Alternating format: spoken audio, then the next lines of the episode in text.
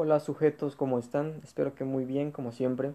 Eh, esta semana quisiera que habláramos un poco sobre el funcionamiento limítrofe o límite. Hace unos episodios, cuando hablamos de incesto, me parece, mencionamos la estructura eh, neurótica como este rector del psiquismo y la comparamos eh, un poco con, con la psicosis y la fobia. Y bueno, parece ser que la función limítrofe, quizá como estructura, se manifiesta como una abrazada sobre la estructura neurótica y sus varias configuraciones. Em, algunos aíslan la fobia de la clasificación como Bacarezza al denominarle un tiempo transitorio preestructuración, a pesar de que pues, tiene implícita la etiología neurótica del desarrollo. Eh, de modo general, eh, las funciones limítrofes hacen alusión a una condición atípica que se atribuye al trastorno estructural, comúnmente neurosis, pero también podemos ver, como los modelos médicos o psiquiátricos, que esto tiende a la psicosis también de algunas maneras. Entonces se le clasifica como algo, como un estado psiconeurótico o pseudopsicótico. Alguna vez escuché en una charla a un psiquiatra, psicoanalista también, el doctor Ortiz, que hacía referencia en un diagrama, o al menos yo lo vi así, a este, este claustro del cerebro reptiliano, mamífero y neocórtex, al dibujar él eh, a la, estructura psicótica envuelta en la estructura limítrofe y esta envuelta a su vez en la neurosis, siendo la neurosis la capa más cercana a la realidad y la estructura más funcional y más común, más funcional porque no depende ni de daño orgánico y no supone un velo que difumine o distorsione la realidad, ¿no? De esa manera también se hace referencia en una de tantas formas de cómo eh, la estructura limítrofe del border eh, genera esa, esa frontera o esa división entre un estado y otro. La descripción psicoanalítica de esto, eh, a pesar de que converge en muchas ocasiones con los modelos eh, médicos o psiquiátricos, ya saben, clústeres A, B y C, eh, psicóticos, neuróticos, psiconeuróticos, sí tiende a describir esto más a través de la neurosis por cuestiones de la misma teoría que se dirige generalmente al tratamiento de esto. Entonces vamos a empezar a ver hacia dónde nos lleva esto. La estructura limítrofe o límite o también el tipo de personalidad y trastorno límite o, borderline eh, tiene unas cualidades muy curiosas porque es como la cúspide de los psiconeuróticos y suele eh, solaparse con otros trastornos u otros tipos de personalidad. Asimismo, en las configuraciones de la neurosis se pueden ver maneras diferentes de estructuración en cada dimensión. Por ejemplo, en la dimensión de la histeria, como sabemos, hay síntomas intensos ya conocidos en el ámbito de la conversión y la crisis de funcionamiento pro realización que se disfraza de esa fantasía o fantasma de bisexualidad por el fracaso de represión. Eh, hay una forma enérgica fundamental en posteriores desviaciones eh, que dan lugar a una condensación y una regresión y vuelven al Edipo algo patógeno, desde su naturaleza, el, Edipo normal, entre comillas, hasta la posible inversión, originando también un conflicto de indeterminismo sexual. Esto se suma eh, a, la, represión y a la, evitación de la castración. Y aún así el goce se va ya en la realización de la fantasía de la manera neurótica, ya saben, la insatisfacción. Todavía más a través de los déficits que genera la conversión. Este también puede ser, si lo pensamos bien, una, una génesis para esa promiscuidad o confusiones de rol o disociaciones que suele tener la estructura limítrofe. sin embargo, requiere protegerse de su propio yo y su deseo.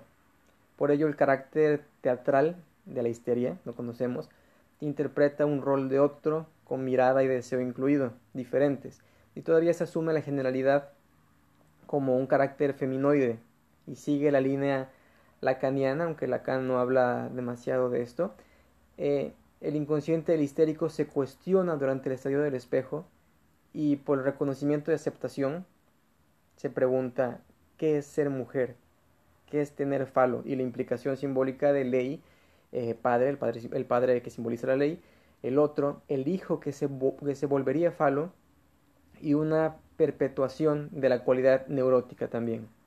Eh, la elevación de las conductas signo, eh, lo que se ve, implican la obvia natural y natural dimensión histérica que incluye lo, lo descrito como conversión, tendencia a la depresión, que a veces incluye lo que conocemos de los límites como el crónico sentimiento de vacío y esa soledad insoportable, eh, por la constitución de la cualidad del deseo del otro, el, un síntoma neurótico por excelencia, que se arraiga a la cualidad histeroide.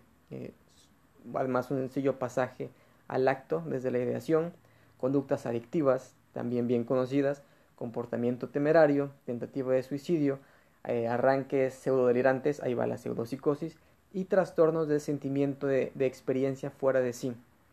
Nuevamente pseudopsicótico, como lo que llamamos eh, desrealización y despersonalización.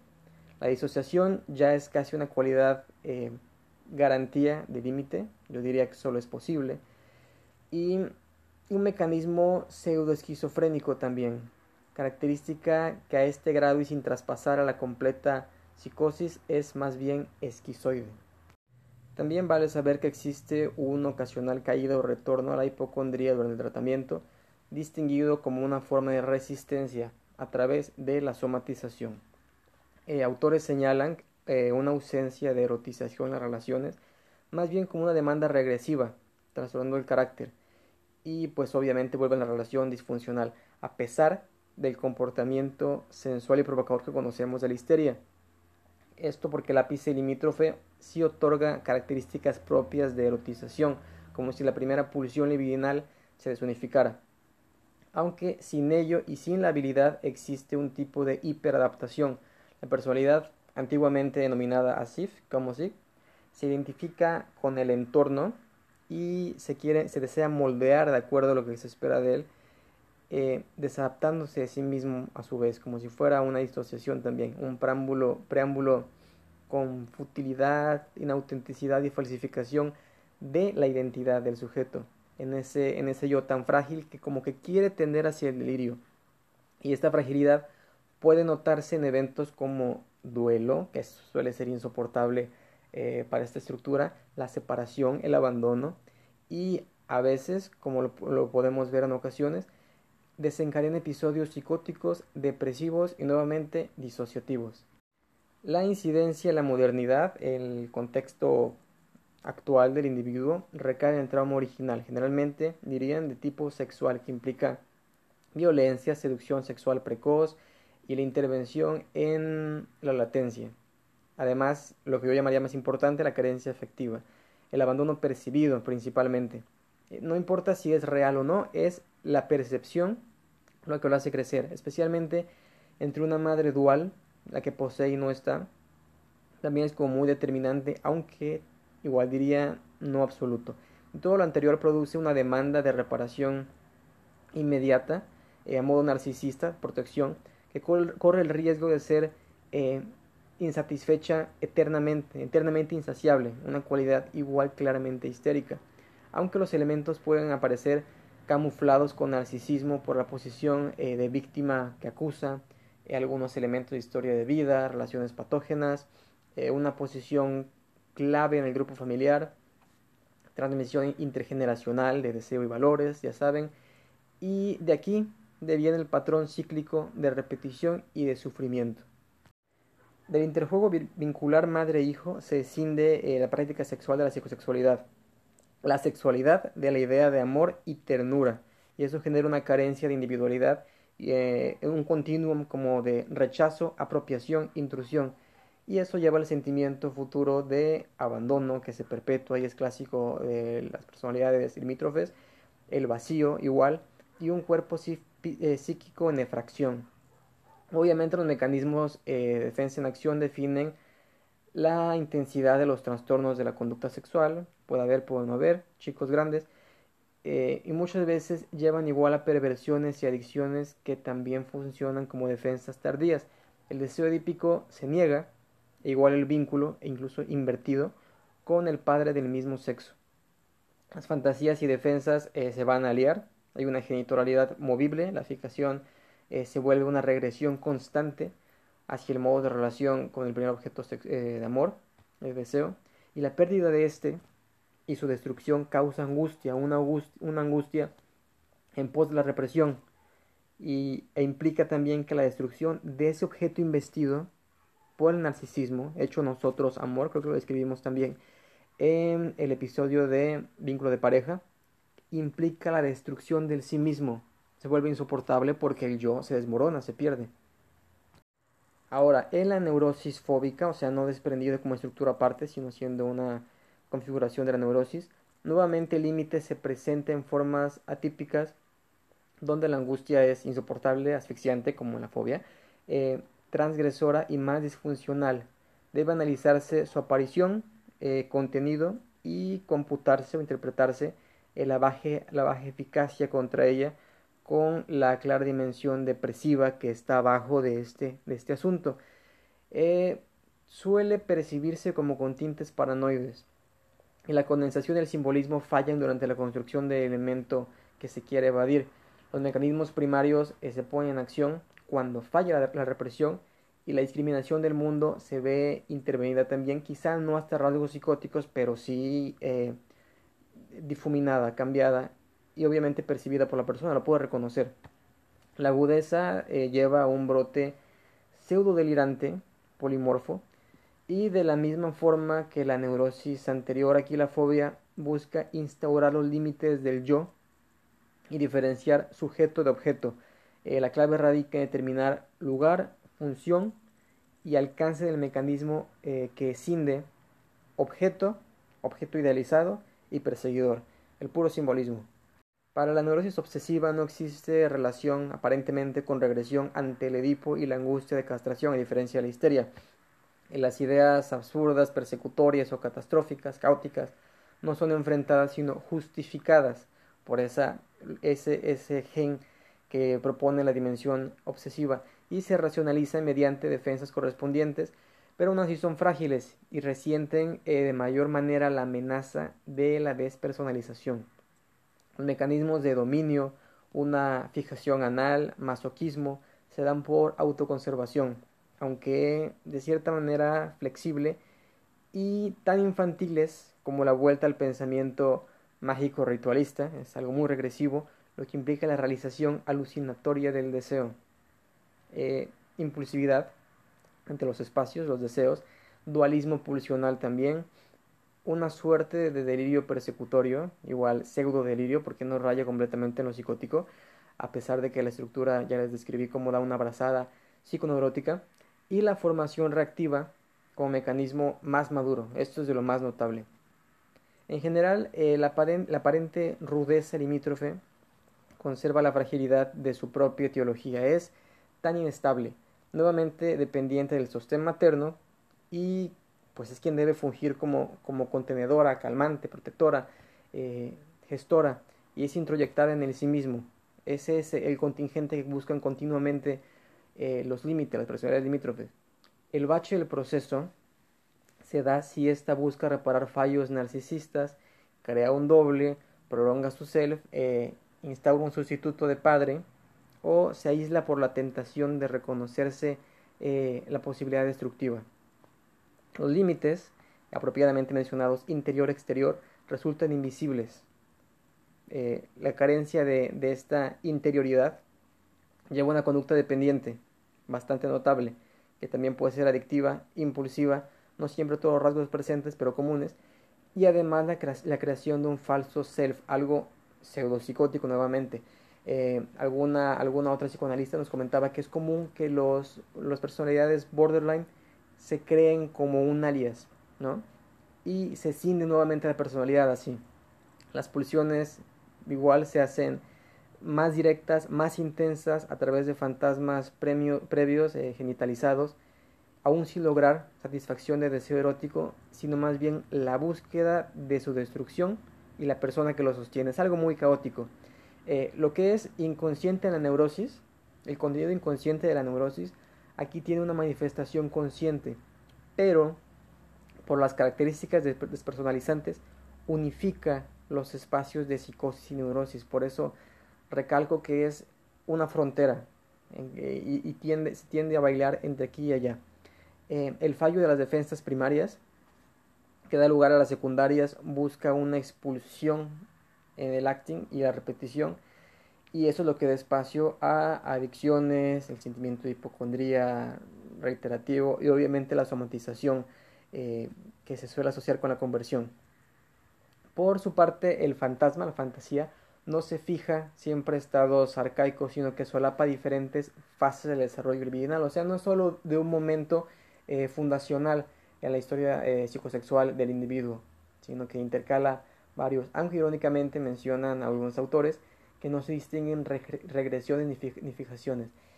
Particularmente yo les diría que la regresión es algo bastante común en los límites porque es una conducta eh, que tiende completamente al infantil por el deseo de ser protegido, contenido y envidia ese estado de protección que tendría un bebé.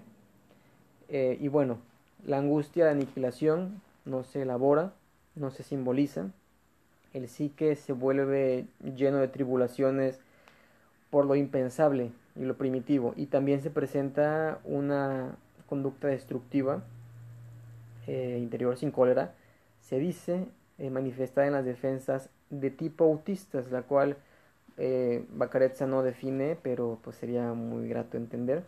A no ser que se refiere al autismo como un mecanismo eh, generalizado por las cualidades de ensoñación y fantasía o identificación proyectiva, que son obviamente parte de la regresión, obvia limítrofe como les digo, aunque no especifica eh, si son claramente destructivas. La cadena de eventos que hace importancia aquí es aquella que lleva al hundimiento, más probable que la reparación, como otra salida, al hundimiento, desde la ausencia de objeto, pérdida o destrucción, que da paso a la culpabilidad, un sentimiento grande también en la estructura. Recordando que por la amalgama narcisista, la destrucción del objeto implica destrucción del ser, del sí mismo, eh, en la carencia de desplazamiento porque no hay metaforización del evento ni simbolización. ¿sí? Eh, las, experiencias eh, de este interjuego pueden estar implicadas con la retaliación, que en otras disciplinas como la Gestalt se llama modo de, modo de relación retroflexivo, e implica que el impacto hacia el objeto puede ir de vuelta al yo del sujeto, lo que explicaría muy bien los síntomas o signos de autolesión de esta estructura.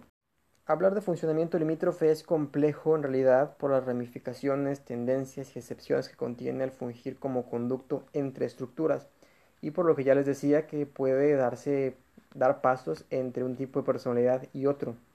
Nuevamente afirmo que no hay más que una pureza sutil en el comportamiento, que es como no hay neurosis y no hay psicosis puras, y así tampoco hay un funcionamiento perfectamente limítrofe. Y aunque sí la modernidad, la crianza laxa, la desprotección, las intervenciones genéticas, sin olvidar para esto cómo se estructura o configura personalidad, temperamento más carácter, se otorga cierta propensión al rasgo y a este estado. La disfunción o atipicidad, como menciona Eva es lo que permite hacer la distinción. Eh, sin embargo, el desarraigo de las neurosis comunes solo por el rasgo atípico de desarrollo no es suficiente valor para mí para comprometernos enteramente a describir un funcionamiento limítrofe o a diagnosticarlo o a nominarlo para interpretarlo. Y al igual que las estructuras, los tipos de personalidad y su influencia conductual son intervenidos o intersectados por otros. Es estos pasitos que dan y obtener eh, cualidades o rasgos de uno o de otro. Eh, haciendo referencia nuevamente a Bacaretza, contrasto lo, que contrasto lo que un autor menciona de la fobia como una solución del psique bastante entendible como, como, símbolo, una manera de lidiar eh, con el objeto y el deseo. Cuando Bacaretza dice que la neurosis histérica es un sostén de ficción. Así que por eso indicamos tácitamente que no por la posesión de la condición eh, de esta, al verse como un todo, merezca una cura, como es la palabra usual en psicoanálisis. Más factible, eh, yo diría, la inclinación a volverlo productivo y la terapia ocupacional eh, como se puede ejemplificar en el caso de un psicótico.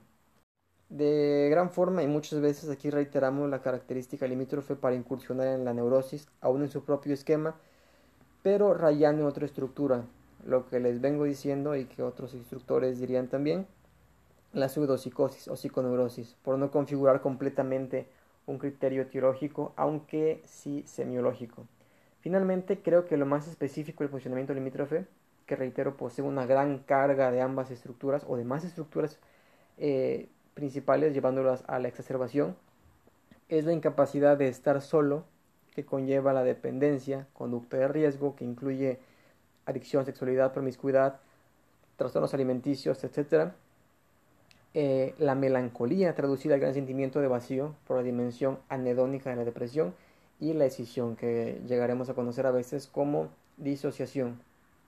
La decisión en las pulsiones, en la constitución sexual, la elaboración, la simbolización y esta identidad y realidad.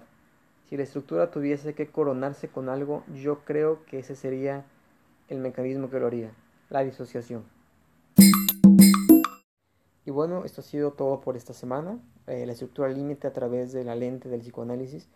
Si quisieran, si quisiéramos, si hubiera otra oportunidad, podemos eh, hablar de esto, o más bien del tipo de personalidad y el trastorno de personalidad en el clúster B, psiconeurótico, según eh, la percepción de la APA, el modelo de la APA, o de la OMS, donde se llama personalidad inestable.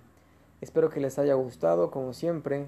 Bienvenidas las eh, dudas, sugerencias, quejas y todo lo demás. Espero verlos muy pronto y muchas gracias. Cuídense.